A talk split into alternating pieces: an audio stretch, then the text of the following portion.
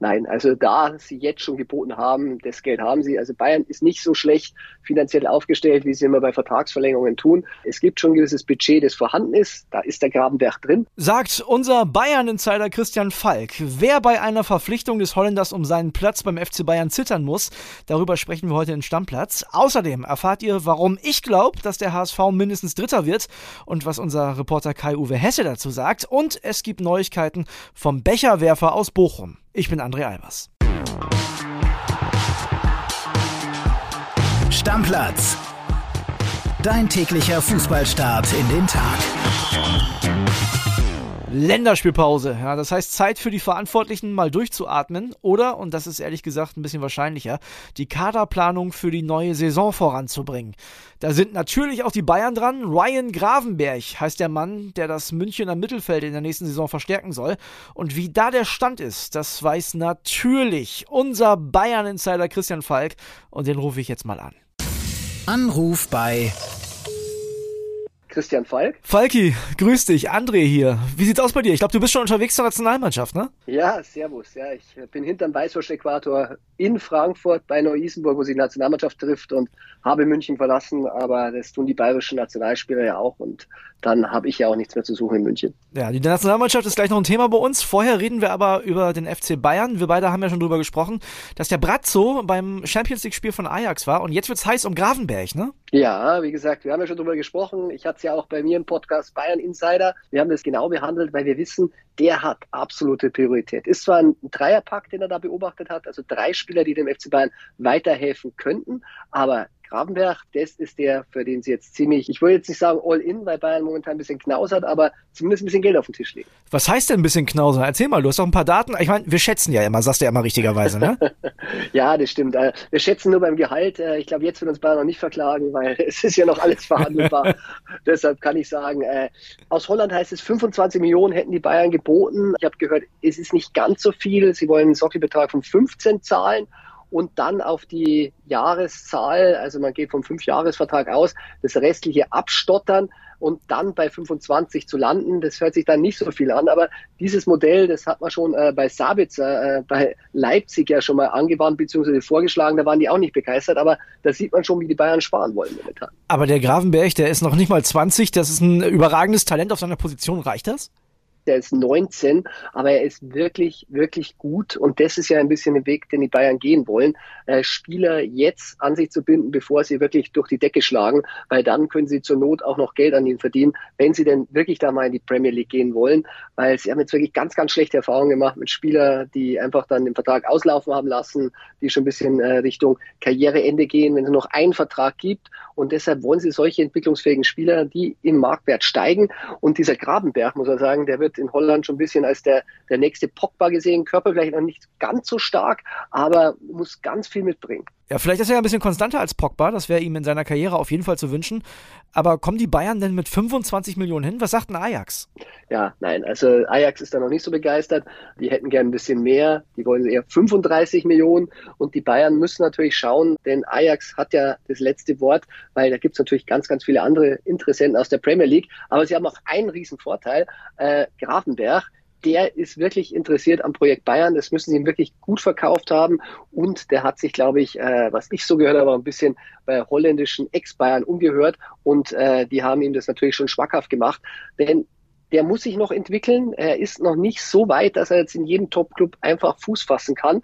Und äh, bei Ajax hätten sie es gerne noch gesehen, wenn er ein bisschen länger geblieben wäre, um sich zu entwickeln. Aber der Vertrag läuft seit 23 aus. Er hat versprochen, nicht ablösefrei zu gehen, aber verlängern will er auch nicht. Äh, Raiola will ja auch sein Geld verdienen, das ist sein Berater und deshalb äh, wird er jetzt wechseln und bei Bayern äh, hat er Zeit zu entwickeln. Dafür muss Bayern aber auch ein bisschen was äh, im Kader freimachen. Ja, ich rufe dich natürlich an, weil du dich super auskennst. Wie heiß ist es denn? Sag mal, also die sind schon dicht dran, die Bayern, oder? Ja, sie sind wirklich dicht dran. Also das Entscheidende ist, sie wollen ihn unbedingt. Äh, das ist ja das eine. Dann muss man sagen, äh, Gravenberg kann sich auch vorstellen. Es ist ja nicht selbstverständlich, dass äh, ein Holländer unbedingt zu Bayern muss. Der kann ja überall hingehen. Ist nicht so wie bei den deutschen jungen Nationalspielern, für die sich ein Traum erfüllt, dann beim FC Bayern zu spielen. Aber das sind schon mal zwei Komponenten. Aber wie gesagt, noch ist er Vertrag gebunden bei Ajax und dann muss man sich mit denen auch einigen, weil letztendlich, wenn ein Engländer kommt und sagt, das sind für uns Peanuts, 30, 35, das zahlen wir aus der Westentasche, dann wäre ja Ajax wirklich wirklich dumm, wenn sie dann sagen würden, du, aber wenn du lieber zu Bayern gehst, verzichten wir auf Geld. Das wird natürlich auch nicht passieren. Also da ist noch sehr viel Verhandlungsgeschick gefragt. Vielleicht kommen wir nochmal zurück auf den Kader der Bayern. Du hast gesagt, da muss da natürlich ein Platz frei werden im Kader. Wer muss denn da zittern, wenn der Gravenberg kommt? Also ich meine, das ist ja ein Allrounder im Mittelfeld, der kann ja quasi alles spielen. Ja, das ist richtig. Also Corentin Tolisso, weil dann muss man sich ein bisschen äh, daran gewöhnen, dass man sich verabschieden muss von dem Spieler, dessen Vertrag läuft aus. Noch sind sie nicht richtig weitergekommen, ist vielleicht dann auch nicht so schlimm. Reicht aber immer noch nicht, wenn der weg ist. Sie werden noch einen abgeben, was ich so höre. Und da ist halt die Frage, Marc Rocker, der hat sich letztendlich auch nie wirklich durchgesetzt. Aber auch Sabitzer, der jetzt gerade erst gekommen ist, ist fraglich, ob der dann bleibt. Also von den Zweien wird wahrscheinlich auch noch einer dann den Club verlassen müssen. Bayern muss es ja auch ein bisschen refinanzieren. Das darf man einfach auch nicht vergessen. Bei Sabitzer, da wird das Problem sein, der verdient eine Menge Geld bei Bayern. Da muss man erstmal einen Abnehmer finden, der so viel bereit ist zu zahlen. Und da sind wir wieder, André, du hast es gesagt, beim Schätzen. Und du weißt, ich schätze da mal sehr, sehr gut, weil ich sehr, sehr viele Gespräche führe. also, liebe Juristen, wir schätzen hier nur. Und äh, ich sage nicht, dass ich es weiß, dass er 10 Millionen Euro verdient, aber ich schätze, ich glaube das. Boah, 10 Millionen Euro, da sind wir dann ja in der Bundesliga schon fast nur noch bei Borussia Dortmund, wo er das verdienen kann. Ja, man muss sich natürlich auch diesen Wechsel schmackhaft machen. Kein Wunder, dass der da so Druck gemacht hat. Der hatte natürlich international auch ein bisschen Angebote links wie rechts, war in einer guten Verhandlungsposition und Nagelsmann wollte ihn unbedingt, aber ich sag, das ist schon ein Haufen Geld, aber von diesen Problemen hat Bayern momentan einfach zu viele Spieler, die jetzt wirklich nicht gebraucht werden und trotzdem gutes Geld verdienen. Da sind wir wieder bei Saar, Huisors haben sie wegbekommen, aber sie haben Omar Richards, ein Rocker verdient auch sein Geld. Also zu viel durchschnittliche Spieler, die zu viel verdienen, aber Sabitzer verdient schon einmal eine Ecke mehr als alle anderen. Aber glaubst du, um jetzt das Bayern-Thema einmal abzuschließen, das könnte mit dem Grafenberg am Ende scheitern, weil die Bayern die anderen nicht loswerden? Nein, also da sie jetzt schon geboten haben, das Geld haben sie. Also Bayern ist nicht so schlecht finanziell aufgestellt, wie sie immer bei Vertragsverlängerungen tun. Es gibt schon ein gewisses Budget, das vorhanden ist. Da ist der Grabenberg drin. Aber das klärt, erklärt ja auch ein bisschen, warum bei Haaland jetzt zurückgezogen wurde, weil da hätten sie sich vielleicht einen Haaland leisten können, auch verkaufen müssen, aber dann wäre sonst nichts mehr gegangen. Deshalb sagen sie, sie legen es lieber ein bisschen breiter an und holen ein paar Talente, äh, die nicht so viel kosten und die dann vielleicht genauso durch die Decke gehen, irgendwann mal wieder Haaland. Einer, der äh, Konkurrent für Grafenberg wäre, wäre auf jeden Fall Joshua Kimmich. Ähm, jetzt ist ja Nationalmannschaft, Länderspielpause. Du hast gesagt, du bist gerade da. Kimmich aber nicht. Was ist los mit dem? Ja, der junge Mann, der gibt Gas, der wird zum dritten Mal Vater, hat sein Familienglück gefunden und durfte deshalb zu Hause bleiben schönes, eine, eine schöne Entschuldigung, mal nicht zur Nationalmannschaft zu reisen. Ja, das finde ich auf jeden Fall auch. Trotzdem sind ja diese Länderspiele momentan sehr wichtig, denn so viele von diesen Testländerspielen gibt es bis zur WM ja nicht mehr und es sind ja auch ein paar Neulinge dabei. Das heißt, es gibt schon den einen oder anderen Nationalspieler, der auch um seinen Platz jetzt kämpfen muss, ne? Ja, das ist in der Tat so. Für die Kimmichs und auch Goretzka, der ja auch im Mittelfeld eigentlich gesetzt ist und jetzt verletzt nicht dabei sein kann, ist es jetzt nicht so entscheidend, die Spiele gegen Israel und gegen Holland. Da geht es eher mehr um die Kaderplätze. Denn äh, Hansi Flick, der hat die Nations League im Juni vor sich. Da wird er schon, in, was ich so höre, in einen Kader reingehen, der schon sehr, sehr ähnlich ist zu dem, der bei der WM dann spielen soll im November. Das heißt, äh, jetzt gilt sich zu empfehlen, nicht für die Startelf, sondern überhaupt dabei zu sein bei der WM. Deshalb hat er so einen Julian Weigel, Julian, Julian Weigel eingeladen oder der Draxler bekommt nochmal eine Chance, der wurde Brand vorgezogen. Also die müssen jetzt wirklich nochmal zeigen, dass sie ein WM-Ticket bekommen können. Und äh, ja, es gibt auch ein paar junge Überraschungen. Vielleicht spielen sich die auch wieder rein. Ja, die Länderspiele, gerade die Testspiele, sind ja in Deutschland nicht mehr ganz so beliebt. Äh, glaubst du, dass das Niveau trotzdem relativ hoch sein wird, weil sich eben diese Leute empfehlen wollen? Ja, ich glaube schon und man spürt wirklich so eine Aufbruchsstimmung. Ich habe ja letzte Woche mit Hansi Flick darüber gesprochen. Der hat es dann auch in einer Medienrunde wirklich so gesagt. Er merkt es auch, die Jungs, die wollen, die brennen. Und das kommt auch bei den Fans langsam rüber. Ich glaube, die Nationalmannschaft gewinnt momentan wieder an Sympathiepunkten und das spürt man auch. Und ich glaube, das werden wir dann auch in den Spielen auf dem Rasen sehen. Also der Flick-Effekt meinst du? Ja, der ist tatsächlich da, weil er eben auch so ein bodenständiger Typ ist. Er wirklich die, die Spieler immer wieder sagt, hey Leute, schaut raus, ihr habt so schön, wir haben Corona, es gibt so viele Leute, die leiden da draußen, die haben beruflich nicht so viel Freiheiten wie ihr, die verdienen nicht so viel. Und dieses Erden, glaube ich, das ist wichtig, dass die Jungs da wirklich auch ein bisschen nach links und rechts schauen. Und das merken dann auch die Fans. Also heute auch bei der Ankunft mehr hat man Autogramme wieder mal gegeben. Das war ja auch nicht immer so. Also die wissen schon, dass sie jetzt wirklich mal ein bisschen was zurückgeben müssen. Ein Bundestrainer mit Fingerspitzengefühl. Für den Moment danke Falki und ich bin sicher, wir werden uns in den nächsten Tagen nochmal hören bezüglich der Nationalmannschaft. Da gibt's ja in dieser Woche einiges zu erzählen. Definitiv. Und vergiss nicht, wir kommen Grabenberg auch immer näher. Das nächste Spiel nach äh, Israel ist dann schon in Amsterdam. Also wir sind auf den Spuren. Wir fahren zweigleisig Bayern und Nationalmannschaft, wie immer. Wir freuen uns. Danke, Falki. Bis dann. Ciao. Ja, zweigleisig fahren und vor allem planen muss auch der HSV. Das sah zwischenzeitlich ja schon wieder richtig gut aus, aber zuletzt gab es nur zwei Punkte aus den letzten vier Spielen und gefühlt geht in Hamburg schon wieder die Welt unter. Also ich würde sagen, wir klingeln Hamburg jetzt mal an und fragen bei unserem HSV-Reporter Kai-Uwe Hesse mal nach, wie die Stimmung da momentan ist. Anruf bei Hesse. Kai-Uwe, grüß dich. Wie ist es in Hamburg? Sonnig, ne? Solange kein Fußball gespielt wird. Ach, so schlimm ist es doch auch nicht. Du, aber ja, wir schreiben heute im Bild, der HSV hat nur noch 7% Aufstiegswahrscheinlichkeit. Vielleicht kannst du mal kurz vorrechnen, wo kommt das her? Ja, das ist tatsächlich statistisch sauber ermittelt. Seit Einführung der Drei-Punkte-Regel, ähm, das war zur Saison 1995-96, gab es 68 Aufsteiger.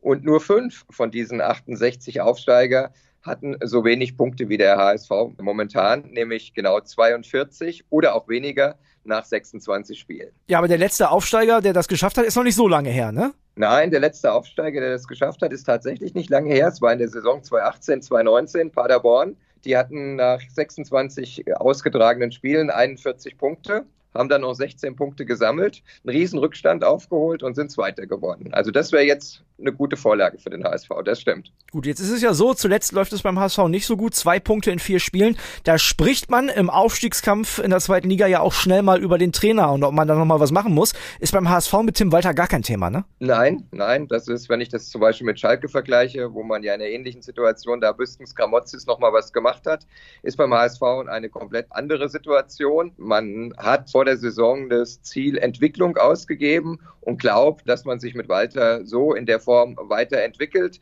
was man ihm zugute hält, dass er, sage ich mal, sehr klar und sehr gerade und sehr selbstbewusst voranmarschiert und auch sich jetzt von dieser Serie mit nur zwei Punkten in vier Spielen nicht irgendwie runterziehen lässt. Aber ich frage mich, Kai-Uwe, jetzt mal ehrlich, warum muss ich denn als Werder-Fan den HSV ständig stark reden? Wie ist denn die Stimmung unter den Fans im Verein? Was ist da los? Was sagen die? Sind die schon wieder verzweifelt oder was?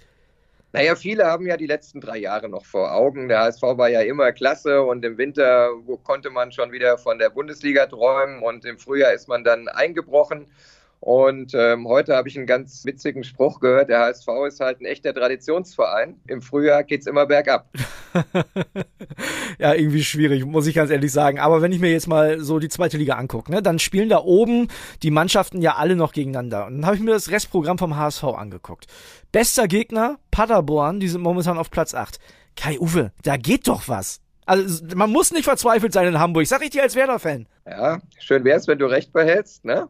Aber ich meine, der, der HSV hat gegen die Top-Teams eigentlich meistens ziemlich gut ausgesehen, vielleicht mit Ausnahme jetzt des Rückspiels gegen Bremen, das 2-3 verloren ging. Gleichzeitig tun sie sich aber schwer gegen Mannschaften von unten, die sich dann komplett auf diese HSV-Spielweise einstellen. Zum Beispiel in Sandhausen, die haben von der ersten Minute an richtig draufgehauen und dann gab es gerade am Ende noch ein 1-1 in Düsseldorf. Gut, Düsseldorf ist ja auch nicht so doll platziert, die waren auch top vorbereitet auf den HSV, auch gerade so 93. Minute noch 1-1. Also unterer Tabellenplatz heißt beim HSV nicht Selbstgänger. Aber Tim Walter ist ja eigentlich auch ein Typ der klaren Worte. Also ich traue dem schon zu, dass er die Mannschaft da vernünftig drauf einstellen kann. Was meinst du? Eindeutig. Also klare Worte trifft es 100 Prozent. Selbstbewusst, klare Linie. Er lässt sich da auch nicht groß beirren. Wenn man es jetzt kritisch sieht, dann könnte man sagen, er hat zu selten einen Plan B. Aber er steht zu seinem Konzept. Das ist auf jeden Fall unumstritten. Also ich lege mich fest, heute 22.03. Kai Uwe, der HSV wird mindestens Dritter, meiner Meinung nach. Ich glaube, das schaffen die. Relegation ist mindestens drin. Was meinst du? Ja, wäre wär cool. Ich bin skeptisch und glaube, auch hier könnte die Tradition am Ende wieder so sein, dass man Vierter wird. Okay, wir hören uns spätestens ein paar Wochen wieder und dann schnacken wir mal darüber, ob der HSV das gepackt hat oder nicht und gucken mal, wie es dann weitergeht. Ich danke dir. Dankeschön. In Bochum, da ging es am Freitagabend nach 69 Minuten nicht mehr weiter. Dann kam es nämlich zum Becherwurf auf den Linienrichter und das Spiel wurde abgebrochen. Bochum-Reporter Max Backhaus hat jetzt Neuigkeiten für uns. WhatsApp ab. Moin André, grüß dich. Ja, stimmt, es gibt News im Becherwerferfall. Und zwar hat die Polizei Bochum gestern einen Verdächtigen vernommen, der den vollen Bierbecher geworfen haben soll. Was wissen wir über diese Person? Der Mann kommt aus Bochum, ist Familienvater, 38 Jahre alt und wurde vorgeladen. Heißt, er hat sich nicht freiwillig gestellt, was ja alle Verantwortlichen des VfL gefordert hatten. Er erschien gestern auch mit Anwalt bei der Vernehmung und hat sich nicht äußern wollen. Das bedeutet, dass es durchaus noch etwas länger dauern kann, bis der Fall komplett geklärt ist. Und trotzdem ist es für den VfL erstmal eine gute Nachricht, weil der Club so klar bewiesen hat, dass er an der Klärung des Falls versucht hat mitzuhelfen. Sei es durch die Weiterleitung von Zeugen oder den Videoaufnahmen. Dadurch könnte sich die sehr wahrscheinliche Geldstrafe, die durch den DFB noch verhängt werden dürfte, halbieren. Eine Täterermittlung wäre aber auch aus Vereinssicht nach wie vor extrem wichtig, nicht zuletzt wegen möglicher Schadenersatzforderungen. Danke, Max. Und ja, das war's auch schon mit Stammplatz für heute. Wenn ihr Lust habt, abonniert uns auf der Podcast-Plattform eures Vertrauens, aktiviert die Glocke und schaltet auch morgen wieder ein. Ich freue mich drauf. Tschüss, bis dann. Stammplatz. Dein täglicher Fußballstart in den Tag.